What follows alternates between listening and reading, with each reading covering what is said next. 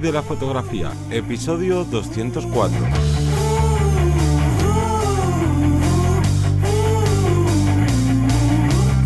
Bienvenido y bienvenida al podcast que te enseña a vivir de tu pasión, es decir, vivir de la fotografía, donde semana tras semana encontrarás todo lo que necesitas saber sobre el mundo de la fotografía como negocio, una parte de marketing, de posicionamiento online, de marca personal, bueno, un largo etcétera. Mi nombre es Tesio Ruiz y conmigo y contigo tenemos a Johnny Gómez. Muy buenas. El tema de esta semana es directo, merece la pena una tableta gráfica para, para todos los fotógrafos y fotógrafas que nos dedicamos a esto. Eh, bueno, vamos a ver, ver, qué posibilidades tenemos, a todos los precios y si realmente merece la pena. Pero antes vamos a ver el call to action. Cuéntanos, Johnny.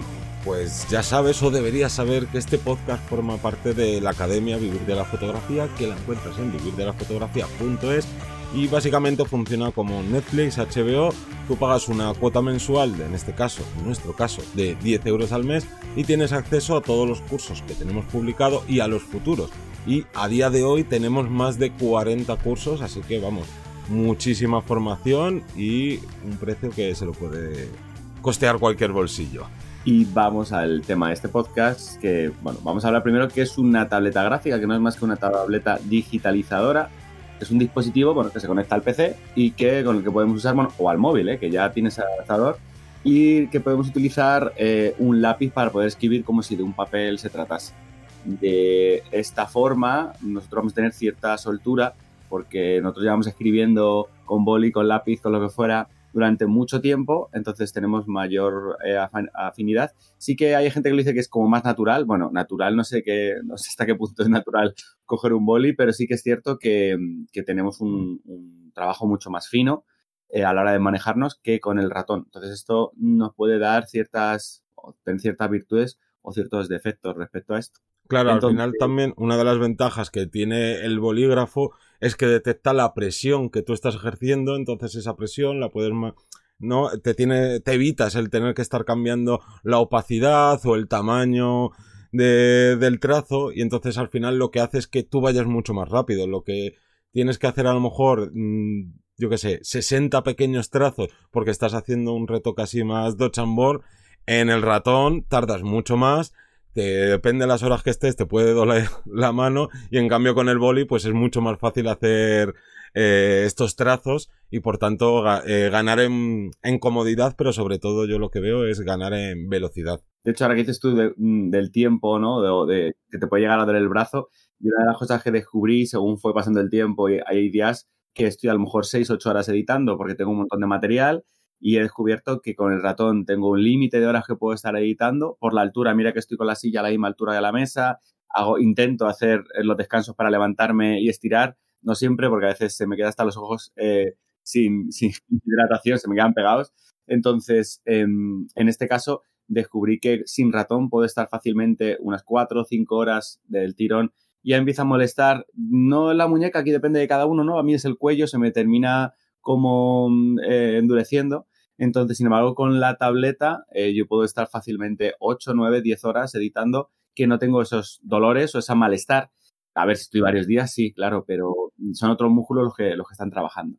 Pero bueno, vamos a, contar qué dos tipos de tabletas hay también, porque han sacado, bueno, todo va avanzando mucho, muy rápido y va, hay, hay alternativas muy buenas en los dos ámbitos. Una que serían las tabletas gráficas sin pantalla, eh, que son, bueno, al final son superficies planas, eh, donde yo voy a poder, como decía, utilizar este lápiz óptico, eh, que pues será el sustituto del ratón. Me va a permitir llegar y mover el ratoncito, el icono del ratón, a una de las esquinas durante toda la pantalla. Entonces, estamos editando según estamos mirando la pantalla sin mirar nuestra mano derecha, como pasa con el ratón, pero repito, una superficie que generalmente suelen ser superficies pequeñas. Desde aquí ya vamos a lanzarnos, recomendamos superficies pequeñas, DIN A5, no vamos un DIN 4 ni un DIN 3 por muy grandes que seáis. ¿Por qué? Porque primero necesitamos una mesa de unas proporciones enormes.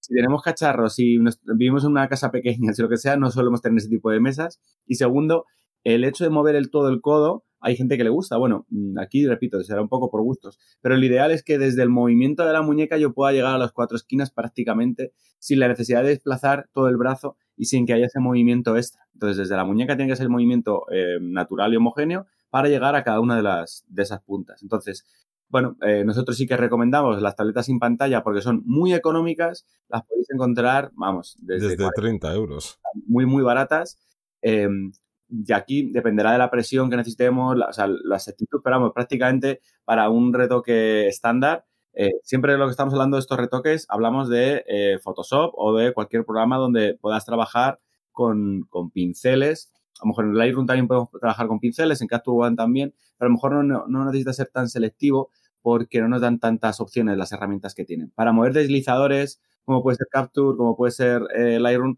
pues no sé, yo creo que no merece la pena, pero si nos metemos en editar Photoshop o nos metemos en Illustrator o cualquier programa así eh, mm, parecido, sí que me va a venir muy bien, como digo, esa, esa facilidad de mover, de ser mucho más preciso.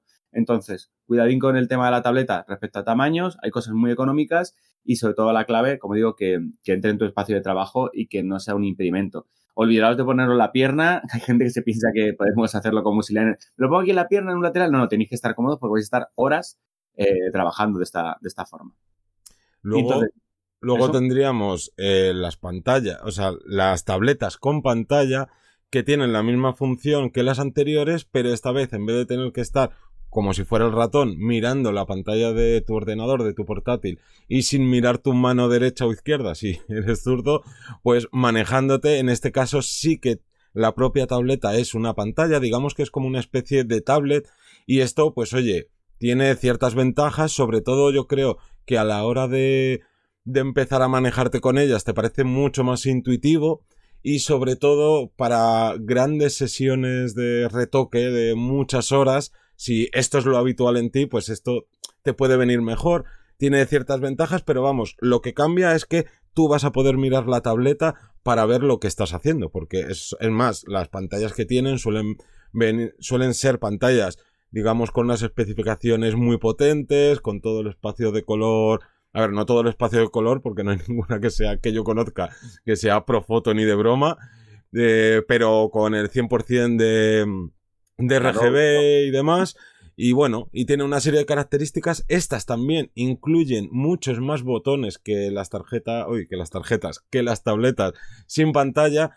Porque claro, al final, si tú tienes una, que las hay, eh, eh, tabletas, joder, estoy ahora tabletas, tarjetas, con las tabletas sin pantalla, las más baratas verás que solo es ese espacio donde tú pasas el, el bueno, el pincel, el bolígrafo, este digitalizador y ya está. Pero te viene bien que tengan pues esos botones que son totalmente personalizables para decir, vale, yo cuando hago pulso este hago zoom, cuando pulso este roto la imagen, cuando pulso estos dos hago, yo que sé, eso hay ya cada gusto de, cada persona, pero sobre todo en las pantallas estas, en las tabletas con pantalla, sí que suelen venir eh, más botones también porque suelen ser más grandes. Aquí normalmente no te vas a encontrar algo pues que digamos como las que recomendábamos de A5 porque claro, al final una pantalla en un tamaño, o sea, DIN A5 en un, en un tamaño tan pequeñito no, vamos, sería contraproducente. Por tanto aquí... claro, a pantallas mucho más grandes y más, y más posibilidades. Claro, aquí viene el problema. Pantallas mucho más grandes significa mucho más dinero. Eh, porque estamos hablando de, pantallas que, bueno, se nos pueden ir de tabletas con pantalla que se nos pueden ir fácilmente a los 2.000, 3.000 euros, mucho más, las hay de algo menos, tampoco mucho más baratas. Entonces, claro, nosotros de primeras, la primera recomendación es, eh, si quieres trastear, si quieres ver eh, hasta qué punto puedes manejarte con ello, recomendamos una económica sin pantalla, eh, como hemos dicho, de 50 euros, de 60, las hay mucho más sencillas. ¿Cuándo vamos a recomendar el salto? Bueno, pues primero, cuando tú consideres que lo puedes amortizar o que tienes una parte económica que quieres invertir en eso, ¿vale? Estupendo es como si te compras un objetivo que no sabes muy bien si lo vas a sacar, pero tienes otros que te cubren algunas necesidades parecidas o... Entonces, en situaciones en las que a lo mejor eh, quieras trabajar en espacios, por ejemplo, mucho más cómodos, eh, yo conozco varias fotógrafas, por ejemplo, que ahora han sido mamá y están con el bebé y necesitan tener la pantalla no en un espacio físico eh, concreto, sino tienen que trabajar en, el, en, la cama, en el sofá, en otro sitio. O sea, tienen que llevarse el ordenador con ellas, eh, la tableta en este caso con ellos, para que vayan un lado a otro. Entonces, eso te da esa versatilidad extra que en otras situaciones a lo mejor no podrías eh, editar. o a lo mejor inclusive respecto, como bien decías tú, a los perfiles de, al espacio de color, perdón, que a lo mejor pues yo tengo un monitor mm, muy malo y en vez de comprarme un monitor con un espacio de color tal que me va, me va a valer 500 mm, euros, 1000 euros, lo que sea, pues bueno, pues invierto en esto, a lo mejor es un poquito más caro o ajusto ya me viene como si fuera la tableta dentro, vamos a abrir aquí comillas, em, para luego poder trastear con ello. Entonces, como decimos, no es la mejor opción para una persona, a lo mejor, que edite casi todo con, con un flujo de trabajo con Lightroom, con Capture One o similar, pero sin embargo para retocadores, para gente que le dedique más horas a Photoshop, para que sean ediciones mucho más finas, sí que te viene bien el poder verlo y bueno, también es acostumbrarse, si te lo puedes permitir eh, y al ser una herramienta de trabajo te puedes adaptar a cualquiera de las dos, pero es un paso importante. Nosotros conocemos tanto retocadores que trabajan con tableta sin pantalla como muchos retocadores que trabajan con la, pantalla incluida. Aquí, aunque seas la persona con más dinero en el banco, yo sé que nos recomendaría los modelos más, más top y demás, porque en realidad no están hechos para fotógrafos ni retocadores, están hechos principalmente para ilustradores. Entonces, oye, pues una pantalla gigantesca que tenga todas las prestaciones, no le vas a sacar rendimiento, es mucho mejor coger ese dinero extra, ¿no? De que te va a sobrar comprándote algo menor, no menor en tamaño, sino menor en presupuesto para invertir en fotografía. Y con invertir en fotografía, en realidad me refiero a invertir en tu negocio. Ya sabes que eh, si estás empezando, pues de qué te sirve invertir 700 euros. En, no, a mí me gusta con pantalla porque me he venido arriba y es como, oye, pues primero intenta tener clientes y, para y cuando tengas clientes, si ves que tú tienes un flujo de trabajo que tardas mucho en, porque haces mucho proceso, pues vale, ahí sí, oye, pues ahora que veo esto, una de las maneras de mejorar la velocidad de retoque son cualquiera de estas pantallas. Pero no nos vengamos arriba y empecemos aquí a gastar dinero si no tenemos, pues, o por ejemplo lo que decías tú, yo creo que básico es tener un, un monitor en condiciones, con un buen espacio y luego ya te compras la, la tarjeta. Porque si no, también es al final es un poco matar moscas a, a cañonazos. Otra cosa también creo que es interesante para alguien que nunca haya utilizado una tableta no pienses que vas a necesitar siempre la más grande, ya no solo por lo que ha contado Teseo, sino porque esto es como tu pantalla. Tú puedes hacer eh, zoom en, en, la pantalla de, de tu tableta con pantalla entonces, tampoco pienses de, no, claro, es que cuando voy a editar pieles o no sé qué, como me compre una que sea de 14 pulgadas, no voy a poder hacer, no, obviamente es como el monitor de tu ordenador o de tu portátil que puedes hacer zoom. Entonces, eh, vamos a ver... Por, ir resumiendo, por ir agrupando. Ventajas eh, principales. Bueno, pues tenemos frente al ratón una mayor precisión, eh, porque llevamos toda la vida usando bolígrafos y lapiceros. Eh, podemos cambiar el tamaño tanto del, pincel, de la opacidad, del flujo, de, bueno, podemos usar todo esto gracias a la presión que yo ejerza y como yo lo tenga configurado. Entonces es mucho más cómodo y no tenemos que estar cambiando cuántos segundos, minutos y horas hemos perdido cambiando el pincel o cambiando otros parámetros, ¿vale? Para, para jugar con esto.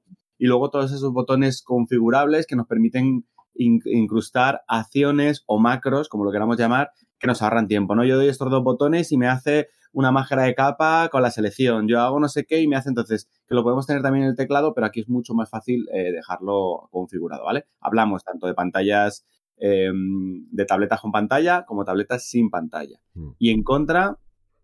Pues en pues contra, el único contra que, que vas a encontrarte es adaptarte a este nuevo sistema de trabajo que al principio te va a parecer eh, horrible, seguramente, a mí por lo menos me pareció que era de, pero esto es... No, pues claro, al final es como hacer una tarea nueva que encima estás muy acostumbrado, muy acostumbrado a hacerla de otra manera y te va a costar bastante. Vas a tener que estar 10 o 20 horas de de estar probándola para que empieces a tener soltura y empieces a, manejarte. Y luego, a partir de ahí, ya sí que vas a ir cogiendo cada vez más velocidad y más velocidad. Pero ten en cuenta que las primeras horas que empieces a trabajar con cualquier tableta te va a resultar incluso incómodo, aunque, repetimos, la ventaja de que vas a ser mucho más rápido. Y aquí abro, abro un pequeño disclaimer en el que si tú eres una fotógrafa o un fotógrafo que eh, digamos tu 99% tu 90% de eh, edición la haces en Lightroom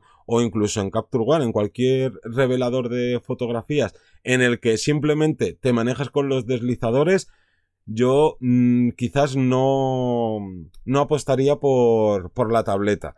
Pero si haces un poco más de uso de Photoshop y de este tipo de retoques, te vamos, vas a ganar eh, muchísimo en, en cuanto a velocidad, en el flujo de trabajo, en precisión, bueno, un poco en todo lo que has dicho. Entonces... De hecho, disculpa aquí que te, que te añado un, punto más, eh, darle otra oportunidad. O sea, a mí me ha pasado que yo he tenido que comprar la tableta creo que tres o cuatro veces. O sea, tres veces lo he comprado cuatro y, la, y tres veces y cuatro las he vendido. Y a la tercera o a la cuarta fue la buena. ¿Por qué? Porque me lo compré al principio cuando no tenía mucha idea, hace un montón de años, eh, y no me hacía ello. Luego después no lo utilizaba porque utilizaba mucho más eh, programas más generales, ¿no? Como decíamos, Lightroom, como Capture One y tal. Y hasta que eh, luego otra vez la probé y tenía un montón de trabajo, entonces me ralentizaba mi flujo de trabajo y tardaba menos, por lo cual ganaba menos dinero porque dedicaba más horas. Entonces, la práctica la tenemos que hacer eh, con otras fotografías que no sean de nuestro flujo de trabajo, nuestro día a día, o ir con más tiempo en la entrega. Entonces, llega un día que se alinea los astros, que tienes el tiempo adecuado y la paciencia adecuada para hacerlo y ya no sueltas la tableta. ¿Vale? O sea, con eso. Y para que no pase esto, que sea de, bueno, oye, pues me interesa esto, puede venirme bien, quiero probar, pues si quieres probar, aquí no te compres ya directamente lo más caro, lo más pro. Puedes, yo os traigo aquí tres modelos de, de tabletas sin pantalla y que son de este tamaño tipo DIN A5 que vienen muy bien para probar porque son súper baratas. Eh, todas rondan unos 30 euros. A veces unas las encontrarás a 25, otras a un poquito más, 35, incluso 40, pero vamos, yo creo que por menos de 35 siempre las vas a encontrar en cualquier lado. Y sería eh, Wacom Intuos S, la Huion HS64 y la Xpen Star GS 640. Como tienen nombres raros, no te preocupes que en las notas del programa vamos a dejar aquí los enlaces a todas estas tabletas, pero de primera, si quieres probar, si no sabes si te va a gustar o no, oye, no es un, no es un, desembolso de dinero eh, grande, cualquier persona se lo puede permitir y con esto ya pruebas. Ahora bien, en, la, en algunos de estos modelos ni siquiera tienen esos botones. Por tanto, cuando pruebes, ten en cuenta que va a ser luego incluso más cómodo tener esos botones configurables que ha estado explicando Teseo, pero yo creo que es un buen acercamiento al, oye, a ver qué tal me manejo con el, lapicero. O incluso mm, eh, tienen cable USB en vez de Bluetooth para no tener cable. Entonces, claro, estas primeras recomendaciones son para, para cacharrear, para probar. Igual, respecto a marcas, estoy seguro que más de uno y más de una están pensando, vale, pero ¿qué marca me compro si quiero un poquito más tal? Bueno, digamos que tenemos tres grandes marcas eh, en el mercado, como Wacom, que es el clásico, el XP Pen y el eh, que son las tres mm, grandes marcas que van, bueno, cambiando dependiendo un poco de la oferta que tengamos, vamos a elegir una u otra. Eh, si a ti no te importa tener cable, pues va a ser más económico. Si a ti no te importa, pero vamos, a niveles generales, eh, tampoco fijaros si esta tiene un pelín más de precisión que la otra, más que hablando de precisión, de puntos, eh, cuando tú haces la presión, detecta más puntos, menos puntos. Bueno, la sensibilidad, gracias. Entonces, en este caso, sería jugar un poco con eso y ver sobre todo cuál se adapta mejor al presupuesto, porque luego un poquito más caras las tenemos con un montón de, botones, por Bluetooth como la Xpen, eh, la Deco L, por ejemplo, o bueno, hay varios modelos que, como bien dices tú, os dejaremos para, verlo. Y luego, con pantalla, pues igual, tenemos la Wacom, la Cintiq Pro 16, la XPen Artist Pro, que va también genial, y de la Union está la eh, Canvas Pro con cada kilo. Lo pondremos para que lo bichéis, por ejemplo, ya son caras, son 4K, pero bueno, como digo, ahí dependerá de tus necesidades para adaptarte a ello. Claro, de primeras, acércate a las baratitas y para probar y luego, oye, pues la vendes de segunda mano y ya inviertes, si te gusta, inviertes en una potente sin pantalla o con pantalla. Y más o menos entre estas tres marcas, lo que hay que entender es que Wacom siempre va a ser la más cara, fue la pionera en este mundo de tabletas digitalizadoras. No quiere decir que sea mejor, es más, dentro de, por ejemplo, del mundo de la ilustración digital, yo creo que hay mucha más gente utilizando Huion porque calidad-precio seguramente es la que es la mejor pero eh, tener eso en cuenta. Wacom siempre va a ser más cara y lo que decías tú, no, es que esta tiene, en vez de 8.000 eh, puntos de sensibilidad de presión, esta tiene 14.000. Si normalmente a los ilustradores ni siquiera les sirve tener tanto, pues imaginaros a retocadores o fotógrafas y demás, no vamos a necesitar eso. Cualquier tableta que te compres que haya salido en los últimos cuatro años o incluso diría cinco, tienes más que de sobra en cuanto a esas características técnicas que de primera pues ni vas a entender ni vas a decir, ¿y esto por qué o esto por qué otro? Y yo, por lo menos, recomendación que hago yo, y mira que yo tengo la tableta que tengo es de Wacom, pero claro, yo cuando la compré era cuando estaban empezando estas marcas que o ni las conocía o si estaban saliendo, pues no sabía muy bien la calidad, pero a día de hoy yo creo que iría a por Huion, que son las de calidad-precio, y las XPen pues estarían casi al mismo nivel. Wacom, pues al final ahí estás pagando un poco esa, esa ser la pionera dentro de, de este mundillo. Y yo creo que poco más. Os dejamos eh, a vosotros que, y a vosotras que elijáis a ver que si os lanzáis a, la piscina, como dice, como se dice, para, para compraros una tableta y poder aprovecharla ya de una opción u otra y dejarnos en comentarios si, si finalmente, si ya la tenéis, por ejemplo, para hacer un balance de cuántos tenéis tableta y cuántos no. Claro, y no vale decir yo tengo tableta y ya está. Di, yo tengo tableta y la utilizo, o yo tengo tableta guardando polvo ahí en el armario, que a muchos también pues les ha pasado esto. Así que, sin más, nos despedimos, no sin antes dar las gracias a toda la gente que os suscribís a los cursos, también dar las gracias a toda la gente que nos escucháis semana tras semana en Apple Podcast, en Spotify, en Evox, en todos los podcatchers. Y nos despedimos hasta el próximo lunes a las 7 de la mañana. Un saludo.